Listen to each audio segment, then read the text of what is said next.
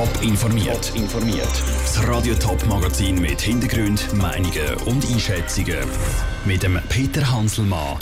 Warum Kritik an der Inneroder Regierung nicht leislicher wird und warum ein Wintertour nach 17 Jahren sein Kinderhilfswerk zu Kuba muss aufgeben, das sind zwei von den Themen im Top informiert. Der Landmann vom Kanton Appenzell-Innerrhoden. Der Daniel Fessler muss sich im Moment heftige Kritik anlassen. Das Reden gibt eine Vorlage an der Landsgemeinde letzten Sonntag. Es ist um einen 40 Millionen Franken Kredit für den Neubau vom Spital gegangen. Der Daniel Fessler soll an der Landsgemeinde bei diesem Thema parteiisch sein und so hat der Gegner den Wind aus den Segeln genommen haben. Das hat die Jus-Studentin schon am Sonntag an der Landsgemeinde gesagt. Heute hat die Regierung zu den Vorwürfen Stellung genommen. Kritik die wird trotzdem nicht kleiner, wie der Beitrag von Raphael Wallimann zeigt. Fast jedes Mal, wenn ein Gegner vom Spitalneubau bei der Landsgemeinde von letzten Sonntag geredet hat, hat der Landamme Daniel Fessler nachher noch Ergänzungen und das Projekt verteidigt. Die Befürwortervoten hat er nicht kommentiert. So die Kritik. Das sei aber absolut legitim, schreibt die Regierung heute in einer Stellungnahme. Wenn eine Vorlage vom Grossen Rat abgesegnet ist, darf ein Landamme die auch verteidigen. Ganz eine andere Meinung hat Martin Pfister, Präsident der kantonalen SP. Er glaubt, dass im Daniel Fessler die Macht in den Kopf gestiegen ist und hat dafür auch einen Vergleich. Wenn man in der letzten Zeit die Geschichte anschaut, gibt es gewisse Parallelen. Der Herr Vinzenz hat es mit dem Geld übertrieben, hat Grenzen überschritten und ist immer mutiger und immer mehr über Grenzen ausgegangen. Und im Moment habe ich das Gefühl, dass auch der Land am Fessler Grenzen überschreitet und immer mutiger und mächtiger wird und von dem her gesehen dann natürlich auch die Regeln von der Landsgemeinde in Frage stellt. Der Pierin Vinzenz soll seine Position als Raiffeisen-Chef ausgenutzt haben und Geld veruntreut haben. Darum hockt er momentan auch in Untersuchungshaft. Der Daniel Fessler mit einem mutmaßlichen Verbrechen zu vergleichen, findet der CVP-Präsident vom Kanton, Stefan Ledergerber, völlig übertrieben. Der Daniel Fessler ist eine sehr starke Persönlichkeit. Es ist aber auch notwendig, dass man so eine Landgemeinde führen kann. Und ich begrüße das, dass unsere Regierung so, dass die Versammlung so gut führt und auch eingreift, wenn es notwendig ist. Die gleiche Meinung hat auch der stillstehende Landamme Roland Inauen. Er ist der Stellvertreter von Daniel Fessler.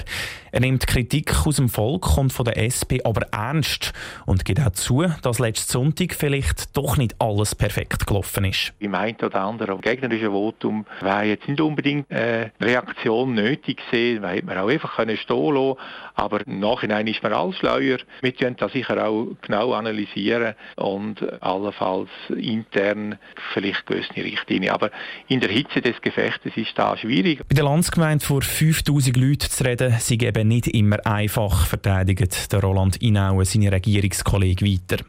Radio Top hat auch noch gerne mit dem Daniel Fessler selber geredet. Er ist aber momentan im Ausland und darum nicht erreichbar gewesen. Der Beitrag von Raphael Wallimann. Kritisiert wird auch, dass es bei Landsgemeinde keine genaue Regeln zu den Abläufen gibt, also wer, wenn Ritt zum Beispiel. Darum prüft die Jus-Studentin Adriane Hörler, die den Stein ins Rollen gebracht hat, eine entsprechende Initiative, die Regeln für den Ablauf aufstellt. Ich habe in meinem Leben immer wieder gelernt, aufzustehen weiterzugehen und lasse mich von dem Entscheid jetzt nicht zu entmoralisieren. Im Gegenteil, ich hoffe, dass der Tag kommt, wo der Entscheid mir wieder Kraft gibt für Neues sagt der Mark Koster, der Gründer vom Kinderhilfswerk Gamagito zu Kuba. Der Winterthur ist seit 17 Jahren zu Kuba und hat sich für Kinder und Jugendliche eingesetzt. Windiaktuell.ch schreibt, dass die kubanische Regierung seine Arbeits- und Aufenthaltsbewilligung aber nicht verlängert hat. Das heißt, er muss aus Kuba ausreisen. Neu ist er aber dort und Stefanie Brändle hat mit ihm geredet.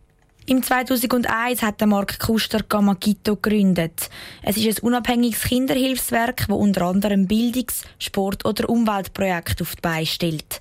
Jetzt, nach 17 Jahren, muss Mark Kuster Koffer packen. Eine riesige Enttäuschung. Einfach so aufgeben will er aber nicht. Ich bin jetzt in Kontakt mit ein paar ranghohen kubanischen Funktionären, die sich stark einsetzen, dass der Entscheid rückgängig gemacht wird. Aber meine Erfahrung, die ich in all diesen 17 Jahren gemacht habe, sagt mir, dass es fast unmöglich ist, dass die äh, Funktionäre über den Schatten springen und sagen, sorry, es ist ein falscher Entscheid, wir machen den rückgängig. Der Entscheid der Regierung ist nicht ganz unerwartet gekommen. Der Wintertourer hat nämlich gemerkt, dass in letzter Zeit etwas im Gang sei.